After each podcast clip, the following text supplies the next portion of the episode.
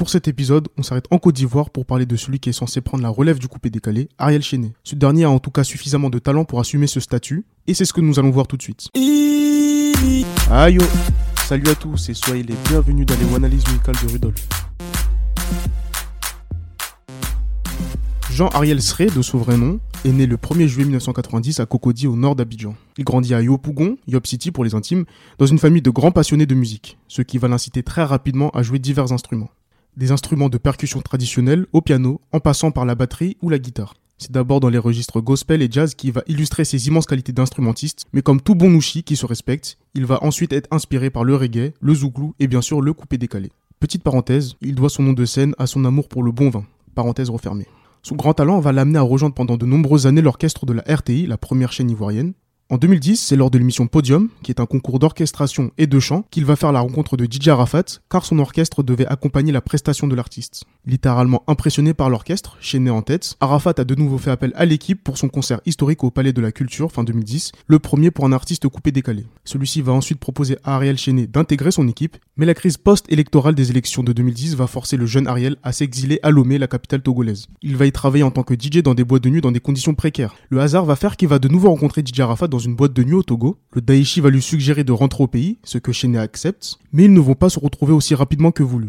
Entre-temps, Ariel Chenet travaille pour le Molar ou encore DJ Kejevara. De nouveau par hasard, Yorobo et Chenet se retrouvent, mais cette fois ne vont pas manquer leur rendez-vous avec l'histoire. Ariel Chenet va devenir l'un des piliers de la Eurogang en tant que musicien beatmaker et chanteur principal, en y enregistrant ses premiers succès au niveau national comme Laisse-moi le clos en 2014, ou plus tard en 2016 avec Yele Lema, qui figurera ensuite dans le projet Eurogang sorti en avril 2017. C'est dans ce même projet qu'est issu Pour les poteaux, son featuring avec DJ Rafat, qui va donner une nouvelle dimension à sa carrière. Bien sûr, on n'oublie pas son single Ghetto, qui a également eu le même impact. Fin 2017, Ariel Chenet quitte la structure d'Influenmento pour voler de ses propres ailes. Il va par la suite devenir un poids lourd de la musique ivoirienne grâce à des titres comme Simpa, sorti en 2018, et qui est clairement mon titre préféré de lui, Sommet, ou bien sûr Amina en 2019 qui fut un succès phénoménal en étant notamment la première chanson ivoirienne à dépasser le million de vues sur YouTube en moins de 4 jours. Un record arraché ensuite par le Moto Moto de DJ Arafat.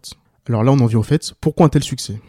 Presque tout a été dit à travers son parcours avec ses qualités hors normes de musicien avant de devenir beatmaker, puis artiste-chanteur comme on dit là-bas. Puis il y a également le fait d'impressionner quelqu'un comme DJ Arafat qui n'était pourtant pas un homme facile à convaincre. Durant son parcours, le colonel Lobofouet, comme on le surnomme, a ainsi profité de la visibilité, mais aussi et surtout de la rigueur et de la discipline imposée par DJ Arafat en tant qu'artiste. Et même si ces derniers ne se sont pas quittés en bons termes, Ariel a toujours fait preuve d'humilité envers son mentor. Cela a parfois été mal vu, notamment par Debordo Linkoufa, qui est d'ailleurs l'idole de Chenet, qui voyait ça comme un aveu de faiblesse. En tout cas, musicalement, peu importe le registre, le général Porcelaine est à l'aise. On peut le voir si on prend ses plus gros morceaux. D'abord Simpa, qui est du pur coupé décalé. Dans Sommet, on retrouve des influences hip-hop, même si dedans, il affirme qu'il n'a pas la plume de Youssoufa. Et enfin, Amina, qui est très orienté dancehall. Trois titres donc qu'il a lui-même composés. Demain, s'il souhaite sortir un son reggae, ça ne sera pas un problème pour lui qui a par exemple été à la base de la chanson Je gagne tant de DJ Rafat.